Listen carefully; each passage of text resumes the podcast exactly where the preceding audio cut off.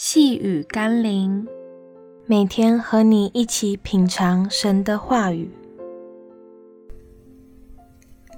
成为智慧的光明之子。今天我们要一起读的经文是《路加福音》十六章八到九节。主人就夸奖这不义的管家做事聪明，因为今世之子在世事之上，较比光明之子更加聪明。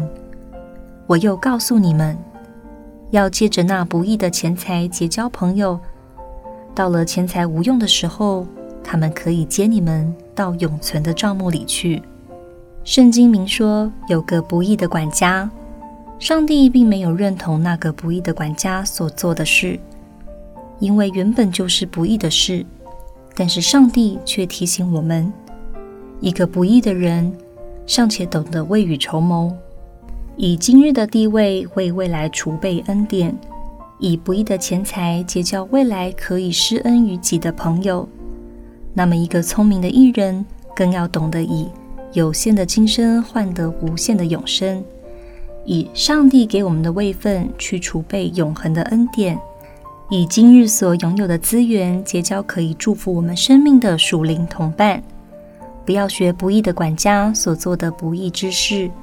但要求主打开我们属灵的眼睛的远见，有智慧的去做对自己永恒有益的事。